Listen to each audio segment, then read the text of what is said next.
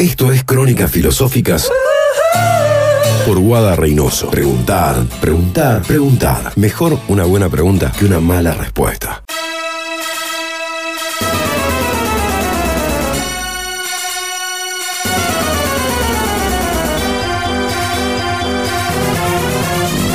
En el contexto de la pandemia, especialmente en los meses de cuarentena, no solo se compartieron estadísticas y recomendaciones sobre el coronavirus, sino principalmente memes. Memes son en general imágenes que contienen un texto ingenioso que nos causa gracia. Se compartieron memes de personas haciendo compras en supermercados usando disfraces de dinosaurios para protegerse del virus. Diferentes imágenes de barbijos caseros, una taza de corpiño, una cáscara de naranja atada con hilos sobre la nariz y la boca, un envase de Nutella o barbijos sobre los ojos, personas con un envase de plástico sobre las cabezas. Este tipo de humor gráfico sobre el presente no es nuevo. Lo conocemos, al menos en Argentina, desde principios de los años 70, con las contratapas de humor de los principales diarios del país, que incluyeron a las bestias queridas y admiradas de Quino, Fontana Rosa, Caloy y Crist. También revistas exclusivamente dedicadas al humor, como Hortensia en Córdoba, Humor en Buenos Aires y más actuales como Barcelona. No cabe duda que el humor gráfico y en otros formatos es un recurso, a veces muy espontáneo, para sobrellevar una situación difícil. ¿Por qué el humor nos ayuda a enfrentar situaciones adversas?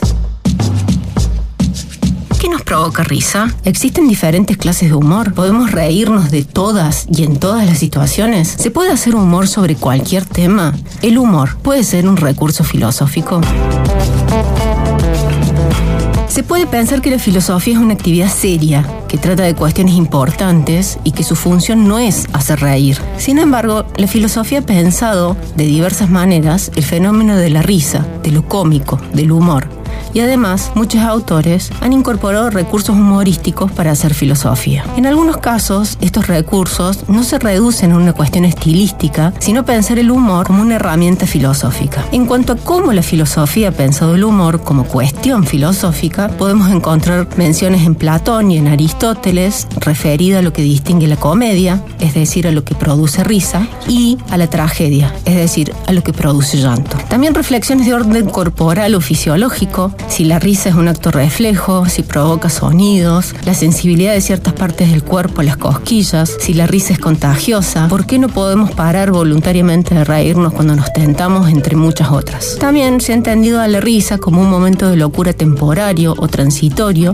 que se basa en un engaño. Para algunos es lo que nos diferencia de los animales. La risa se asocia al placer, al bienestar. Para Cicerón, la risa es un permiso momentáneo asociado a lo lúdico que solo puede llegar después del cumplimiento de los deberes. En términos biológicos, la risa tendría la función de distraer o relajar tensiones. Pero reírse de todo y a todas horas equivaldría a ser víctima de enloquecimiento, como las comadrejas de la película Quien engañó a Roger Rabbit,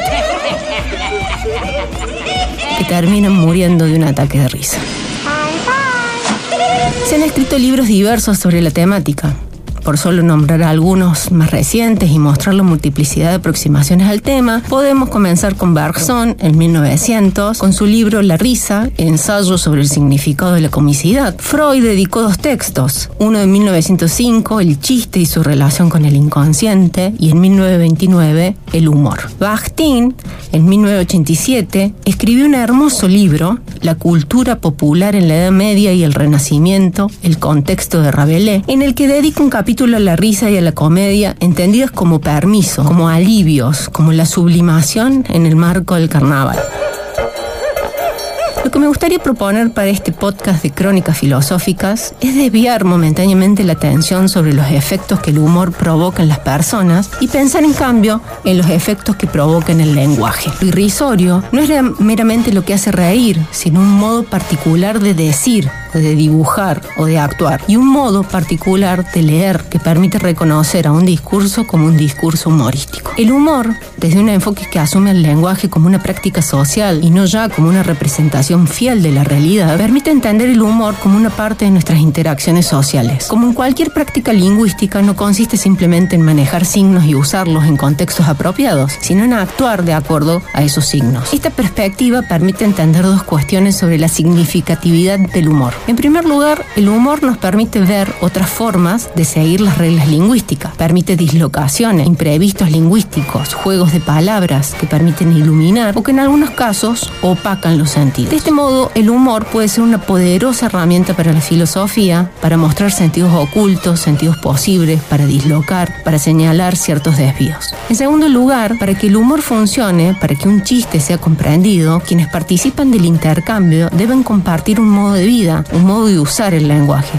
una forma de ver las cosas, una forma de tomarse la vida. De este modo, este marco normativo dado por las reglas y prácticas lingüísticas permite entender que el humor es también algo que cambia con el tiempo. Ciertos usos lingüísticos se ven modificados en diferentes periodos por nuevos modos de entender los efectos performativos que puede provocar. Algo que en un momento provoca risa, en otro momento puede provocar vergüenza. Expresiones que parecen irrisorias pueden banalizar temas importantes o generar personas. El humor también puede ser cruel cuando nos reímos o burlamos sistemáticamente de una persona por sus características físicas o raciales. El humor se desenvuelve entonces en un terreno que es movedizo y que se delimita en un extremo por la libertad de expresión y en el otro por la censura. Esto explica en parte por qué no es sencillo hacer humor y que demande una reflexión permanente sobre sus límites, puesto que no son fijos, y sobre los efectos que puede provocar dado su potente carácter performativo. En la película Molière eh, de 2007, dedicada a los años de juventud del autor francés, en una escena con su amada, el protagonista se pregunta preocupado por el fracaso de sus obras de teatro. Su amante le recomienda entonces que escriba comedias. Las comedias, comenta ella, son también un modo cardinal y profundo de repensar la realidad y lo que nos acontece. Él responde que para ser un autor importante y de renombre, para que lo tomen en serio, debe escribir tragedias, a lo que ella retruca. Es mucho más difícil hacer reír